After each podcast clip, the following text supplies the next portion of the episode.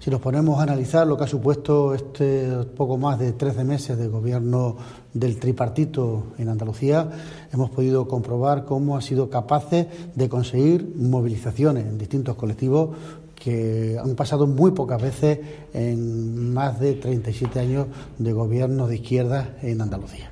Por eso creemos que es necesario que nos pongamos de acuerdo, que pongamos un objetivo común que nosotros que defender Andalucía, defender unos servicios públicos de calidad, unos servicios públicos gratuitos, unos servicios públicos que los andaluces y las andaluzas nos merecemos.